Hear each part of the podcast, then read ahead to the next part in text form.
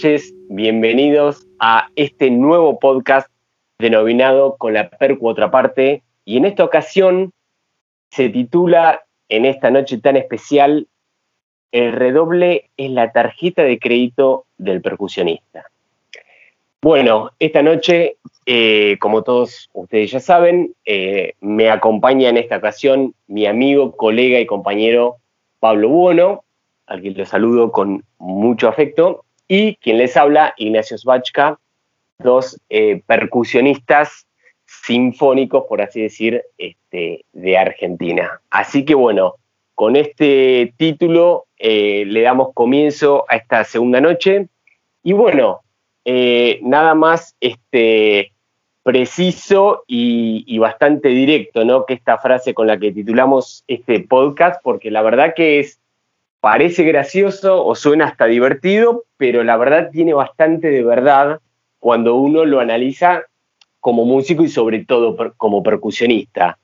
Porque bueno, es verdad que, a simple vista quizás puede parecer hasta bueno, no sé, un poco, como dije recién, no gracioso, pero en realidad lo que está queriendo decir para mí, ahora obviamente vamos a escuchar la opinión de mi querido amigo, pero está ya dando la señal eh, de un nivel del percusionista, en este caso, bastante alta, como, como ya está poniendo la vara alta al momento de describir una característica que tenemos los percusionistas, que es justamente hacer un redoble, ¿no? Porque bueno, un redoble viene de la palabra redoblante, tambor, caja clara, un instrumento totalmente rítmico. Yo diría que el instrumento más rítmico que existe, porque creo que de ahí, como dije recién, caja clara, ¿no? O sea, no hay instrumento en la orquesta que tenga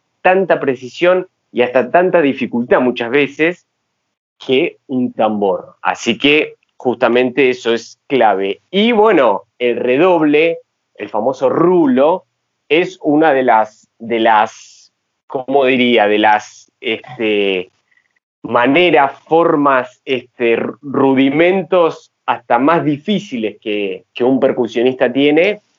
O sea que bueno, yo creo que poder llegar a hacer un redoble, poder hacer un rulo en un tambor que suene, que suene bien, que suene de verdad, en diferentes matices, eh, nos está poniendo la pauta de que, bueno, estamos ante un instrumentista, eh, no sé si profesional, pero sí con, ya con muchos años de estudio, con horas de dedicación a la carrera y que bueno, este, nos está dando una vista de lo que puede llegar a ser ese músico este, en, el resto de sus, de sus días, ya sea en la orquesta o en cualquier grupo de, música popular, por así decir. No sé qué te parece, Pablo. Sí, sí, sí, así es. Bueno, hola a todos, buenas noches, buenas noches Nacho. Este, bueno, mira, esta frase me la dijo una vez eh, un maestro que tuve que se llamó Tristán Taguada, un gran maestro, un gran percusionista, eh, baterista también, y primer tambor de la Orquesta Estatal del Teatro Colón durante muchísimos años. Él ya, ya está fallecido hace ya algunos años. Pero bueno, yo creo que de los que nos están escuchando, si son percusionistas eh, y o músicos en general y los llegaron a conocer, sabrán que era un tipo digamos, de una, de una capacidad en, su profesionalismo y en, su, eh, en su forma de tocar eh, realmente impresionante. Eh, lo, que esa, esta, frase en realidad me la dice en una conversación telefónica que tuvimos, en donde yo le estaba preguntando y consultando para tomar clases con él. y él empieza, empieza a explicarme, ¿no? Eh, cómo se iban a diagramar las clases, qué cosas teníamos que ver, ¿no? Porque la, idea, el objetivo mío, obviamente, era eh, estudiar eh, la percusión y sobre todo perfeccionarme en, tambor con él para llegar a, tocar en una orquesta, digamos, a poder tener la, capacidad de, dar una audición, de un concurso, ganarlo y tener un, puesto en una orquesta. Y en, en, esa explicación que él me da, él suelta esta frase, que son esas frases, viste, que, que al principio te llaman la atención, pero después te dejan pensando y después no te las olvidas más. Son, como las frases eh, del Diego, ¿viste? Como si fuese, ¿viste esas frases de Maradona que vos no sabés bien por, por qué, pero no, no te las podés sacar? Quedan ya en el acervo popular y, la gente las empieza a usar porque no solamente son frases portadoras de una gran verdad absoluta irrefutable, sino que además tienen, eh, tienen arte. O sea, en esa frase, es la frase de, un poeta. Y eso es, lo que distingue, digamos, una frase, no sé, como puede ser las frases célebres de Maradona o esta misma frase que, me dijo mi, gran maestro Tristán, de cualquier otra frase, no sé, o esto, digamos, hay mil maneras de decir lo mismo. Decir que, que el redoble es la tarjeta de crédito del percusionista es simplemente se podría decir, mira, este, para entrar a una orquesta lo mejor que tenés que saber hacer es redoblar si vas a tocar el tambor, porque te la vas a pasar en un 90% redoblando y en el otro 10% haciendo algún que otro ritmo, pero más, que nada vas a redoblar. Pero decirlo así es como, bueno, es casi una obviedad. En cambio, decirlo en esa frase, ¿no? Te, te deja, te deja pensando. Es buenísima. Yo te, juro que cuando la escuché, eh, primero que suena divertida, suena graciosa porque aparte usa hasta, viste, parte de, por un lado, la música, lo, más teórico que tiene un músico, y por otro lado, algo de uso normal y común, que es una tarjeta de crédito, digo, algo totalmente aparte fuera de lo, del ámbito musical, ¿no? Y cómo lo relacionó, está bueno lo que vos decís, porque el tipo son, viste, justos, porque te lo dice en un momento justo, con la palabra justa, y, y vos lo entendés. Vos, viste, quieras o no, te lo dice en un momento por ahí, no sé, temprano de la carrera de uno, como vos dijiste que querés prepararte para una orquesta, lo que sea, pero, pero ya te, te deja pensando y te arma también eh, el camino de, todo, de toda la responsabilidad que tenés que tener o de lo importante que va a ser eso después para, para tu futuro musical en una orquesta o donde sea.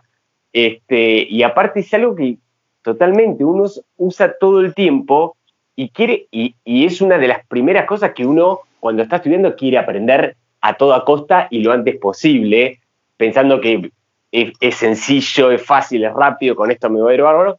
Y al final es algo que se termina de ver un poco entrada a la carrera, avanzado en los años de estudio, porque la verdad que un poco relacionado a lo, a lo que eh, charlamos la semana pasada, ¿no?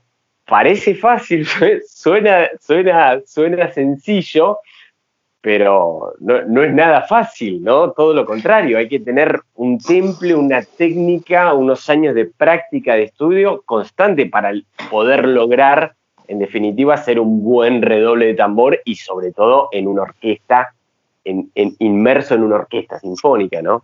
Sí, sí, sí, totalmente. Y yo un poco lo, lo emparento eh, el tema del redoble para el percusionista con, por ejemplo, eh, lo que significa aprender el vibrato en un instrumentista de cuerda, en un violinista o violista o chelista y contrabajista, si no se me enojan también. Eh, como que ellos lo, empiezan a ver muy de a poco, ¿no? Como la iniciación del vibrato y entonces primero muevo y voy, primero, bueno, clavar la nota, ¿no? A aprender a afinar. Eh, aprender a que moviendo el dedo se, avanza un semitono, un cuarto de tono, etcétera, etcétera, y, poder darle el, ritmo y la naturalidad que después necesita tener el, vibrato para darle vida a, la, nota, ¿no? Y en el, caso del redoble es exactamente igual, es, una de las cosas de la, de técnica del tambor y, y, de los demás instrumentos, ¿no? Porque el redoble en realidad, bueno, en el, tambor se le llama redoble, pero lo mismo se puede aplicar a, un instrumento de placas con el nombre de trémolo o de timbal también con el trémolo, que es el mismo concepto. Eh, yo hice un videito en, mi Instagram explicando un poco esto, que la idea del redoble eh, es como la de, la de una nota larga. Al ser los instrumentos de percusión, a diferencia de, por ejemplo, los instrumentos de cuerda que con el arco lo, pasan para arriba y para abajo y pueden hacer una nota larga, este, ad infinitum prácticamente, o un instrumento de viento, que bueno, la nota larga va a durar lo que dé la capacidad pulmonar del intérprete. Eh, en el caso de los percusionistas, nosotros, bueno, eh, tocamos, ¿no? Golpeamos algo, un, parche, en el caso del tambor el timbal, una placa, lo que sea. Es, esa, ese objeto vibra y naturalmente va a dejar de vibrar, va a entrar de a poco en un estado de reposo. Alguno va a ser más larga la vibración, otro va a ser más corta. En el caso del tambor es muy corta. Y por eso el redoble se trata de eh, un, efecto en el cual se busca que esa sensación de, nota larga eh, suceda. ¿no? ¿Por medio de qué? Por medio de eh, el rebote. Es una técnica que, utiliza, que aprovecha el rebote natural del palillo sobre el parche y genera una serie de golpes tan, tan, tan rápidos que dejan de distinguirse como golpes y empiezan a distinguirse en, esta, cosa efectista como una, una, nota larga, como si el sonido del tambor eh, se prolongase en el tiempo. Totalmente, y aparte una nota larga que puede ser interminable, porque a diferencia de, por ejemplo, los instrumentos de viento, en este caso nosotros podemos empezar y podemos estar desde 5 segundos hasta 10 minutos si queremos. Claro, bueno, el mejor ejemplo es el Capricho Español, por ejemplo, que es un redoble eh, larguísimo, larguísimo y que encima tiene como, este, tiene vida porque empieza en forte, después baja al piano, después se mantiene, después sube, baja, como que acompaña también el solo del violín, ¿no? En, esa obra de, de Rimsky-Korsakov. Ah, es genial, es genial. Bueno, e, esa obra es puntual lo que hace este, el redoble, hay un montón de obras sinfónicas donde interviene va muchísimo. Y yo estaba pensando este, hace un rato, y hay dos redobles, un poco viniendo más, este, hay dos redobles, mira, te podría decir, uno nacional y uno más, más mundial, más genérico, que son, yo creo que son conocidos por todos. El, empiezo por el, por el internacional, ¿no? Yo creo que uno de los redobles más conocidos en la historia para los amantes de música clásica y quizás los que no conozcan tanto música clásica, es el redoble de, del comienzo de, de la presentación de Warner Bros. de las películas con el león abriendo la boca, donde aparece ese famoso redoble que a los pocos segundos entra en la sección de metales y dan el inicio a esa música de la, de la Warner Bros., ¿no? Cuando, empezaban las películas, tanto películas como dibujos animados, este, que es, es, una, una introducción increíble que uno al hacer ese redoble, los primeros dos compases, ya todos dicen, es tal tema, ¿viste? Es, tal canción, es tal, de tal, bueno, en este caso justamente la Warner Bros., pero son esos comienzos de redoble que aparte qué difícil para un músico eh, poder distinguir en los primeros, por ejemplo, dos compases de un solo de tambor, de qué canción o de qué obra estamos hablando. O sea, la verdad que, es bastante difícil encontrar ejemplos donde este, justamente con, muy poquitos segundos de, un redoble o de, eh, una frase rítmica donde haya mucho redoble, eh, ya distinguimos qué canción es o qué obra es eh, o a qué se refiere. Y la, que, la otra, el otro ejemplo que me hizo pensar este, el tema este de los redobles a nivel nacional es la introducción de la canción Matador de los fabulosos Cadillacs. O sea, ¿quién no reconoce tocando el primer compás o los primeros dos compases de esa canción que estamos hablando de, esa, de esa canción. Por eso son como ejemplos muy puntuales, pero que, ya te digo, quizás son hasta sencillos dentro de todo de tocar y de, pero que eso nos lleve directamente, directamente proporcional a la canción o a la obra que estamos haciendo, le da para mí una importancia y una sabiduría al que lo compuso de una manera tremenda para mí. Sí, sí, sí, está, está bueno lo que decís porque se me ocurren mil ejemplos más de todo lo que, de, lo que dijiste, ¿no? Porque hay como, no, solamente con, con, redobles, sino como con ritmos, a veces que de un solo compás o de dos compases, que ya en, un fragmento de tiempo muy cortito logran eh, hacer algo que no, sé si qué, condimentos tiene. Para mí es una originalidad y, algo que, que tiene que ver con lo que después es la obra y cómo la obra se va estructurando a partir de ese ritmo. No sé, pienso por ejemplo en el ritmo del bolero de Ravel, que, no es un redoble estrictamente técnicamente hablando, pero es un ritmo tan característico que vos empezás a tocarlo y ni siquiera hace falta que termines de hacer los dos compases, ya con que hagas eh, la mitad del primero ya todo el mundo sabe que estás tocando el bolero de Ravel. O por ejemplo, no sé, eh, la, marcha de, la Guerra de las Galaxias. Este, ese, ese, ritmo marcial que es tan, pero tan original y que a mí siempre, me, cada vez que lo escucho me vuela la cabeza porque... Eh, y esto es, es muy gracioso porque me ha pasado de ver a gente intentar tararear el ritmo de, la, marcha de la Guerra de las Galaxias eh, y hacerlo mal. Sin embargo, reconocerlo al toque cuando lo escucha. O sea, hay mucha gente que escucha ese ritmo y dice, ah, estás tocando el ritmo de, la Guerra de las Galaxias. Sí, ¿y cómo es? Es tan, ta, tan, No, no, no es así. la primera nota es una negra. Es impresionante porque en esa negra, que es como empieza el ritmo, no es tan, tan, taquetatán, taquetatán, tan, tan, taquetatán. La primera es una negra, el tresillo no está en el primer, en el primer tiempo, ¿no? Y, eso es lo que lo vuelve tan, pero tan característico y original que es eh, imposible de no reconocerlo y al mismo tiempo es difícil de reproducirlo. Totalmente, totalmente lo que decís, es verdad. Pero mirá qué, eh, qué poder de, de resumen que tuvo el compositor para lograr justamente esto, que en un compás o hasta menos de un compás, ya un oído y que, y que hasta te podría decir que no necesariamente tiene que ser percusionista, ya reconoce este, la canción que estamos, o la obra que, se está haciendo. El, el, ejemplo clave es el, bueno, el bolero de Ravel es indiscutidamente, debe ser uno de los, de los ritmos que todo el mundo conoce, porque aparte no solo en, el ámbito musical, sino, a ver, escuelas de ballet, eh, todos usan esa, el, bolero de Ravel es como uno de los, de los, de los clásicos de todos los tiempos para, para hacer este, eh, para, para, justamente eh, conocer y escuchar esta obra. Yo me acuerdo cuando era chico que hacía básquet en un club eh, al lado de la cancha de básquet estaba eh, todo lo que era eh, patín artístico. Y el bolero de Ravel era como una, pero un este, obligado que todas las semanas nosotros estábamos este, entrenando y escuchamos el bolero de Ravel, pero mil millones de veces. Este, o sea que es algo, son como esos temas que están muy, muy este, metidos en, en toda la gente y en todos los ámbitos.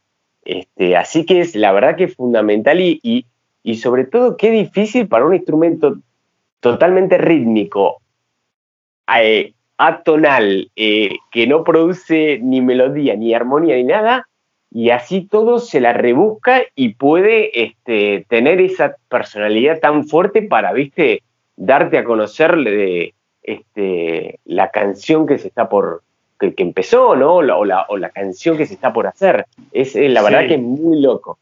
Sí, sí, totalmente. Bueno, y con esto que decís, se me viene un poco a la cabeza la idea esta de, bueno, tener al, tambor como un instrumento puramente rítmico y que eso implique de alguna forma que sea un instrumento de acompañamiento o de base y que no pueda tener, por ejemplo, un discurso musical propio, cosa que me parece que fue un poco refutado eh, por un, gran percusionista y, autor de, numerosos estudios y, libros dedicados al instrumento, que fue el francés eh, Jacques Delecluse. Totalmente. Que él, eh, yo creo que con él, estudiando los estudios de él, me di cuenta del poder musical que tiene el tambor y que al faltarle la, melodía y la armonía, eh, no, implica que no pueda tener un discurso musical propio. Con, los estudios de él, que, son de una escuela completamente distinta y te diría opuesta a la escuela americana o a la escuela rusa, ¿no? que son como más, más rígidas, más marciales. La escuela francesa que, desarrolla él es, es, otra cosa. Es como eh, la búsqueda incesante de discurso musical eh, en todos los instrumentos y en, el, tambor en particular. Bueno, él tiene una serie de libros que son cuatro tomos que se llaman Initium, Initium 1, 2, 3, 4, que él en la introducción eh, escribe que todos los ritmos y todos los estudios son en total 100 estudios, ¿no? hay como 25 en cada, cada libro. Eh, todos, los, todos esos estudios, él, él propone que no sean solamente ejecutados en el tambor. Él dice, esto lo puede usar, no sé, cualquiera que quiera, no sé, un contrabajista, yo qué sé, que se ponga a tocar esto con el arco, no sé, porque en definitiva eh, era, eh, son, son una serie de, estudios que sirven para ir desarrollando las capacidades de, lectura e de interpretación de todas las figuras musicales. Entonces empieza, bueno, con lo, más simple, las negras, las corcheas, las semicorcheas, y después te termina poniendo ritmos en fusas, semifusas, que son una cosa increíble, o sea, pero que una vez que entraste en, training, digamos, de tanto estudiarlo, eh, lo, terminás como descifrando, pero un poco los últimos estudios son un poquito jeroglíficos, ¿no? Pero, eh, pero nunca, nunca pierde, y esto es lo, que a mí me, fascinaba de, de, estudiarlo, nunca perdía el discurso musical. Siempre en algún momento vos encontrabas la forma, la forma musical que tenía eso. Siempre había un tema que se iba desarrollando, después se repetía, después se, desarrollaba más, había uno o dos temas, como que la forma sonata o la forma que fuese estaba siempre presente y con un simple análisis lo, encontrabas. Y eso es fascinante. No, eso es fascinante que pudo lograr este, Jacques Delecluse eso en un instrumento como el tambor justamente el tipo hace un análisis musical en una partitura de tambor que yo lo he visto realmente en pocos, muy pocos compositores de, sobre todo de libros eh, de estudio, ¿no? De estudio, eh, tanto iniciales como avanzados. Este, y es lo que vos decís, él piensa, yo creo que escribió toda esta música siempre con una idea de música en la cabeza, no como un eh, libro de ejercicios de tambor, de, difícil a, de fácil a difícil y punto. Eh, el tipo lo pensó totalmente musical, que no solo lleva al extremo la parte rítmica, que como vos dijiste recién, los últimos eh, ejercicios o lecciones son, te diría a veces que hay que sacar hasta casi una calculadora como para medir, ¿viste? Porque tras que lo hace rítmicamente difícil, después te pone un silencio o una ligadura o un puntillo que vos decís, bueno, listo, ahora ahora sí que me perdí, ¿viste? Sí, se venía complicado con, ese detalle, chao, sino que también lleva al extremo total eh, todo lo que son los matices y las dinámicas. Entonces, claro, ahí le termina de dar un color al tambor que realmente lo hace cantar, lo hace cantar en, la máxima expresión. Y, justamente para una persona, para un percusionista que toca en una orquesta, eh, tener la posibilidad de estudiar y estudiar de verdad a fondo estos libros, la verdad que le da una, una base, una confianza para después, imagínate, todo, es, como que está todas las obras sinfónicas que puedo haber donde hay tambor, seguramente todo lo compuesto ahí se va a encontrar también en los libros estos de, de Deleclub que son tan famosos y que yo creo que todos los percusionistas los hemos estudiado este, prácticamente todos, no solo los que nombraste vos, sino están los recontrafamosos dos estudios, eh, hay unos tomos, dos tomos más de, ya de, solos que son todavía más extremos que los dos estudios y que el cuarto libro de Limitium, pero la verdad que eh, son, son, esos son esos percusionistas compositores eh, de, libros, de libros de práctica más para estudiantes y profesionales, que la verdad que es un placer eh, tenerlos, ¿no? La bibliografía, porque yo creo que nos ayudaron a todos y son libros y métodos que uno puede estudiar toda la vida, toda la vida. Sí, sí, sí, tal cual, tal cual. Eh, sí, sí, un poco los métodos y los estudios que escribía Delecluz era yo creo que tenía en la cabeza el formar a, los alumnos, a los aspirantes a percusionistas, para que puedan tocar no, solamente la, música clásica, romántica del siglo XX, sino la, música que se estaba componiendo en ese momento en Francia, que era una música que tenía mucho de esto de, un poco como de, alguna forma una, una stravinskización de la composición, ¿no? Esta, esta idea de, bueno, no, por nada Stravinsky, este, eh, como se estrena la, consagración de la primavera en París. En 1913.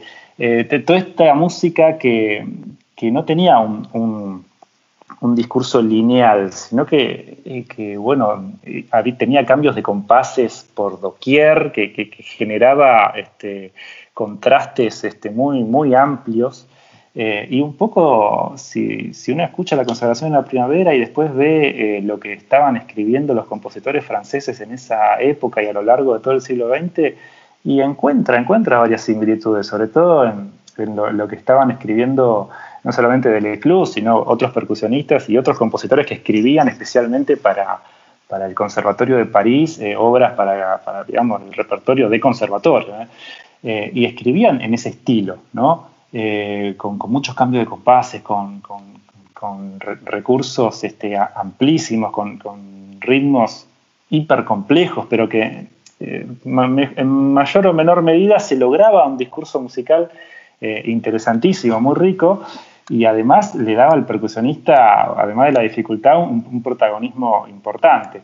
Que después, bueno, después de estudiar todo eso, y que bueno, con el tiempo también eh, llegó acá y todos esos libros empezaron a estudiar acá este, eh, un poco más adelante, eh, te, daba un, bagaje de, recursos y de, capacidad de lectura y de interpretación que después ibas a tocar, no sé, cualquier otra cosa en la orquesta y estaba sobradísimo, ¿viste? No, es que eso, eso es lo más importante que justamente tiene estos métodos que uno eh, directamente si los estudia bien, es prácticamente haber llegado casi al límite de, las posibilidades que tiene el instrumento. Entonces después uno va a una orquesta o a un ensayo o a una grabación eh, y a ver, es prácticamente imposible que venga una partitura así. a ver, puede ser y las hay y mucho más en música contemporánea, pero en el, por así decir, en el, en el, en el repertorio más más clásico de orquesta y el repertorio más clásico de tambor, la verdad que si uno estudió los libros de Deleclub, la verdad que, va con un, con un resto, con una espalda, con una seguridad, que, eso es fantástico. Por eso yo creo que es uno de los, de los, este, de los compositores clave para el, percusionista pasar este, sí o sí por algunos de estos, de estos métodos, que como vos decís, tanto en tambor y también compositores franceses para las placas. Eh, eh, hubo mucho trabajo ahí eh, del tema musical, del tema de fraseo, del tema de los matices. está lleno de esas cosas, sobre todo con los compositores franceses, que es fantástico, porque, como vos dijiste hace un rato, se diferencia mucho del tambor americano, que está bárbaro, pero es otra cabeza, es otra manera de pensar este, la música, las frases el, y, la, este, la función específica que tiene el tambor. Otro mundo es el tambor escocés, que también tiene otras cosas distintas, nuevas, en muchas cosas relacionadas por ahí un poquito más al, al, en algunos momentos al tambor francés, en algunos momentos más al tambor americano, pero qué lindo que es poder ver y conocer ¿no? cada, eh, cada oleada, ¿no? cada ¿viste? mundo distinto que tiene estos instrumentos que, que uno a simple vista dice, bueno, es el tambor, se puede hacer esto, esto, el otro, pero hay como distintas miradas y, funcionalidades que tiene que la verdad que poder pasar por, por, por estos compositores es, es ideal. Sí, sí, distintos estilos, ¿no? Y oh. son un poco todas estas cosas, son como, como llaves, ¿no? Llaves que, uno si, si, las, si las logra este, encontrar eh, y, tenerlas para sí, eh, te van abriendo puertas. Y como lo, mismo que es la, volviendo un poco a la, frase que, da origen a este episodio, ¿no? Como el redoble como tarjeta de crédito. Que está bueno porque, y volviendo también a, la idea de, de, esta frase tan pintoresca, yo creo que lo que la hace pintoresca es la palabra tarjeta de crédito. Y tarjeta de crédito, en, realidad, ¿no? Tarjeta de crédito, acá en la frase está usada como sinónimo de llave. ¿no? Como que el redoble es la llave que te va a abrir la puerta de la orquesta. Yo la, la podría reinterpretar así. Pero si me lo hubiese dicho así, yo creo que hubiese sido una frase más del montón. Pero como él dijo tarjeta de crédito, me hizo pensar un poco en la, idea de qué, qué, es lo que una tarjeta de crédito significa para, la, vida, para la vida en común, ¿no? Y, por qué tarjeta de crédito eh, dicho en singular en realidad uno puede tener muchas tarjetas de crédito. Tampoco es, este, digamos, algo que, sea recomendable tener eh, más de una o más de dos, no sé. Porque, digamos, también conlleva una responsabilidad. En este caso de, las llaves este, como recursos para tocar, bueno, eh, conllevan una responsabilidad, pero no, no, no, te va a pasar nada si tenés, al contrario, va a ser mejor que te sobren los recursos. Pero la tarjeta de crédito en el mundo del comercio es es un poco esa idea ¿no? de, llave, de, que, de, la posibilidad de ir básicamente como, como, si vos fueses al shopping con un prestamista al lado. Entonces vas mm. y bueno, tenés todo el tiempo un tipo que inmediatamente, automáticamente te presta plata eh, con una cierta limitación y vos, bueno, este, accedes a, a lo que se te ocurra, de acuerdo a, a, la capacidad que tenga tu llave, digamos, tu tarjeta. Bueno, esto, la, idea del redoble es un poco similar, se puede hacer, eh, digamos, estoy tratando de, buscarle la, vuelta a la palabra que él usa, que, mm. más allá de lo pintoresco, tiene, tiene algo en, lo profundo y, y, es que, bueno, de acuerdo a qué tan potente sea tu llave, eh, vas a acceder a algo mejor o peor. Depende de qué tan bueno sea tu redoble, vas a quedar primero, segundo, quinto, decimocuarto en, en un concurso de, una orquesta, ¿no? Porque, bueno, eh, en, la, orquesta, en lo que es el tambor de orquesta, particularmente, el redoble es, es, es lo principal, es lo que mejor tenés que hacer. Obviamente, si sabes redoblar bien, es muy probable que sepas hacer un montón de otras cosas bien en el tambor, ¿no? porque digamos, el redoble es como lo, más difícil y lo que más tiempo lleva y, en ese tiempo también uno va practicando los, demás rudimentos. Pero vos fíjate, por ejemplo, que en, los concursos, eh, hubo un concurso en orquesta estable que tomaron un estudio que es el famoso estudio número 9 de Lilov, ¿viste? Que es un estudio que empieza sea, vos, es una página el estudio, donde, no, dos páginas, dos páginas, donde tenés metidos en, un formato de estudio de tambor un montón de ritmos típicos del repertorio clásico. Te aparece el bolero de Ravel, aparece Sheherazade y aparecen otras cosas más. Eh, pero empieza, los primeros tres, cuatro compases son tres redobles.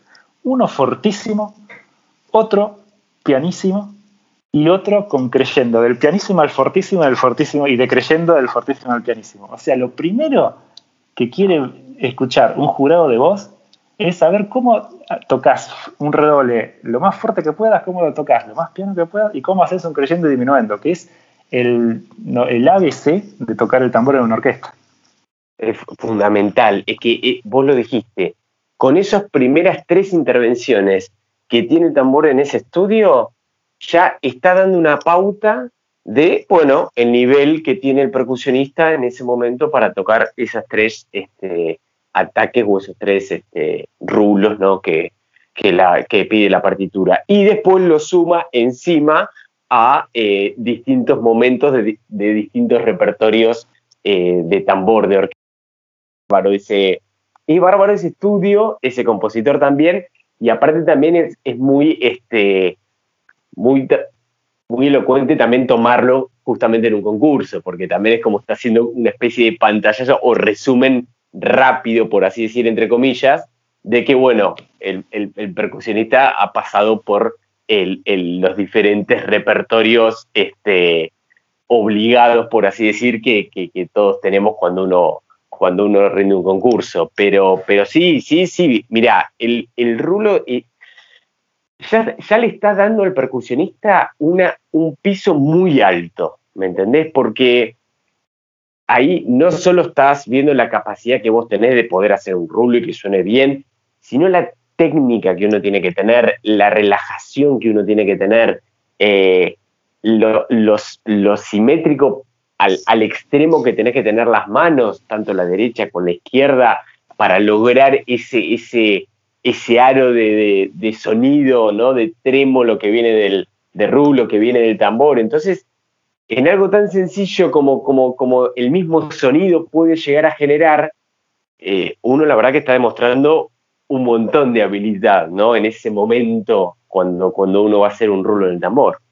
Sí, sí, totalmente. Che, ¿y vos te acordás cómo fueron eh, tus primeros momentos de, aprendizaje de esa técnica? Porque yo, me, voy un poco a, cuando empecé a estudiar y yo me acuerdo que no entendía cómo, cómo, se, cómo se formaba eso, ¿no? Porque sin saber redoblar, vos ves a alguien redoblar y no entendés lo que está haciendo. Es como, es como algo mágico.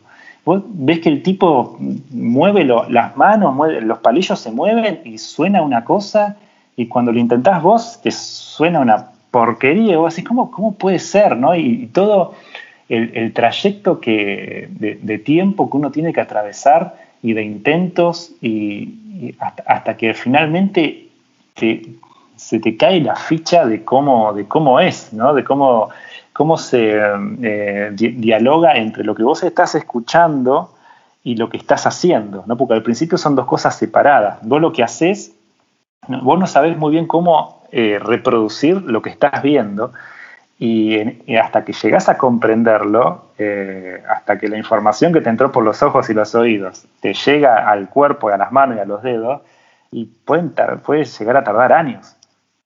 No, no, es que, es que realmente tarda un tiempo largo.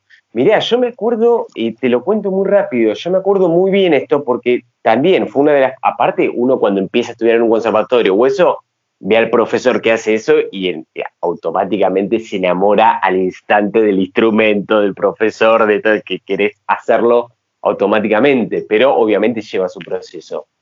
Yo había arrancado con eh, con hacer rulos abiertos. Entonces, de esa manera, ya mi cabeza venía seteada de todo tenía que ser matemáticamente medido. Porque si estamos haciendo rulos abiertos, vos ya sabes con qué mano empezás, con qué mano terminás, si es un rulo de 5, de 7, de 9, ¿me entendés? Entonces, yo venía de a poquito y empezando a utilizar el rebote, te estoy hablando de mis primeros años cuando estaba empezando a ver el tema de rulo abierto, rulo cerrado, en fin. Este, entonces, mi cabeza como que todavía venía muy, muy métrica, muy este, matemática, pensándolo. Después, obviamente, empezándolo a trabajar por mano separada, que el palo en vez de hacer solamente dos rebotes, por ejemplo, por mano, empieza a hacer la, mayor cantidad de, rebotes posibles con cada mano por separado.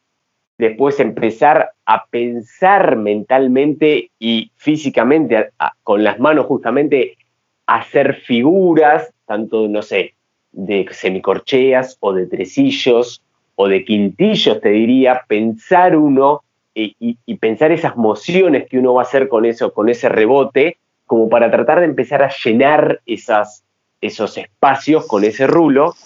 Pero después de verdad que llega un punto que uno tiene que hacer un clic en la cabeza y decir, bueno, es un rulo de blanca, es un rulo de redonda, yo lo arranco y, después que termine con la mano que, que, termine, es como que después hay que, hay que también tratar de, de, salir un poco de esa, de esa cuenta o de esa subdivisión interna, este, como para justamente ahí lograr esa musicalidad o ese sonido bien eh, lleno, bien relleno, bien parejo, este, y que suene hiper sutil, pero te digo que, este, que esto que te conté en 30 segundos de, esos distintos pasos que fui haciendo me llevaron sus años, ¿eh? obviamente, pero cuando salió fue, el paraíso. Totalmente, totalmente.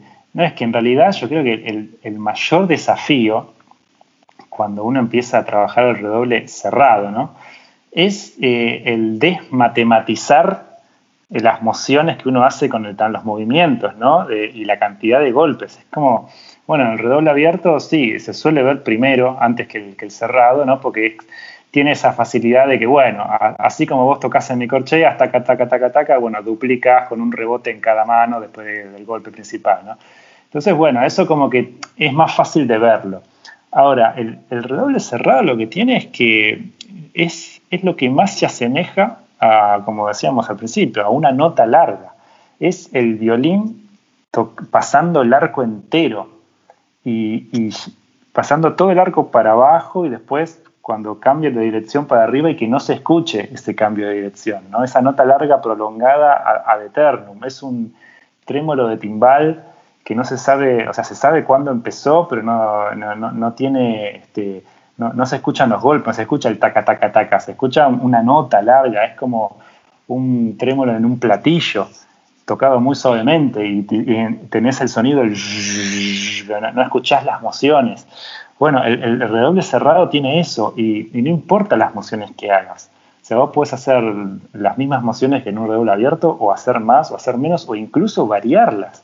Eh, generalmente se suele, cuando uno cambia el matiz, hace un creyendo, por ejemplo, y se suele este, hacer mociones quizás un poquito este, más rápidas o un poquito más lentas cuando se llega al forte, o un poco más rápidas cuando está muy, muy, muy piano. Este, como que uno eh, cuando le empieza a, tomar eh, como más de dominio de, la técnica, eh, lo va variando a su antojo y eso no produce ningún tipo de, modificación en el sonido final. No, eso, eso es lo más maravilloso que tiene hacer este tipo de cosas, porque cuando uno logra poder disociar esa mente tan matemática y calculadora que uno tiene ya de por sí por ser percusionista, de todo el tiempo estar sobreviviendo, cantándote la rítmica, en fin, mil cosas que tenemos los percusionistas, lograr esa libertad de ir variando las mociones y, y en base a la intención que vos querés hacer y al matiz, vos haces más, haces menos, este, es, maravilloso, maravilloso cuando ves que, empieza a salir y que logras eso y que ni te preocupas con qué mano después vas a finalizarlo o vas a atacar la figura que viene. Eh, cuando uno llega a ese punto, yo creo que, estamos, este, eh, nada, es como tenemos una tarjeta de crédito dorada en las manos, me parece, como para, como para darle, ¿no? Me parece un, tilde al, título de este podcast. Ahí, yo creo que ahí es donde llegamos a, ¿viste? Cuando dicen, bueno, esta sin límite, ¿viste? Bueno, eso yo creo que es. Tenés una Mastercard, eh, no, tenés una American Express Gold financiada por un jeque árabe. Claro, sin límite pero aparte, vos fíjate qué importante que es tener esa, tarjeta de crédito. Que no, imagínate una situación de orquesta que estás tocando en, la orquesta una ópera, ¿no? Y en la ópera, en el final de un área, tenés un redoble. Y el redoble, esa última, esa última nota, eh, toda la orquesta tiene un calderón. Y vos te quedás redoblando y vos lo tenés que terminar porque en el siguiente compás hay una resolución, no es un redoble que se, agotó y se fue, sino que el redoble va a terminar en una resolución. Y vos para tocar esa resolución tenés que ver al director e interpretar el gesto para saber cuándo resolver ese redoble. Imagínate si vos estuvieses pensando en las mociones que estás haciendo o en la cantidad de golpes que estás tocando o en si empezaste con la derecha o la izquierda para terminar con la misma mano o con la otra o si haces quintillo o tresillo, vos estás moviendo las manos simplemente y generando un redoble. Y cuando se termina, se terminará. No, es que tener, es que justamente tener, tener esa, esa posibilidad de estar, es que ahí es donde justamente uno está totalmente y 100% pensando en la música y no estás pensando ya en esto de, bueno, con qué mano, con cuántas mociones me conviene, ya estás directamente pensando en el sonido en, lo que estás proyectando como sonido dentro de la música, dentro de la obra y más específicamente dentro de ese momento dramático o ese momento este, de felicidad que se está generando en ese momento, en esa escena o final de escena de una ópera. Entonces, es, es, tremendo, pero ya te digo, yo creo que para, para lograr tener esa, esa, esa facilidad o esa tranquilidad o relajación al momento de hacerlo, bueno, hay que, hay que, hay que estudiarlo, hay que estudiarlo tranquilo, hay que estudiarlo con paciencia, con mucho tiempo, sin querer apurar nada. Este, y en definitiva, que yo creo que siempre la clave es pensar en la música y dentro de la música para hacer este tipo de, de, rulos, ¿no? Con, con el tambor. Totalmente, Nacho. Así que por esto y por todo lo que, dijimos anteriormente, el redoble es la tarjeta de crédito del percusionista. Esto es con la perco otra parte. Somos Pablo Bono y Nacho Esvachka. Síganos en las redes, pongan eh, suscribirse, activen la campanita. Vamos a estar en YouTube. Eh, más adelante vamos a ver cómo hacemos para subirla a Spotify y a otras plataformas. Así que bueno, espero que les guste lo que hacemos y comenten, eh, cuéntenos si, quieren que hablemos de algún tema en especial, eh, qué les pareció el podcast, si les gustó, si les sirve, y nosotros muy atentamente leeremos sus comentarios y quizás los respondamos. Seguramente. Así que un placer, Pablo, en este nuevo podcast. Ya nos veremos en unos días con una nueva presentación y bueno, este, a la espera de de, de, una, de, un nuevo tema que seguramente va a ser de interés este, nacional este, y para todas las edades. Así es. Hasta la semana que viene. Adiós.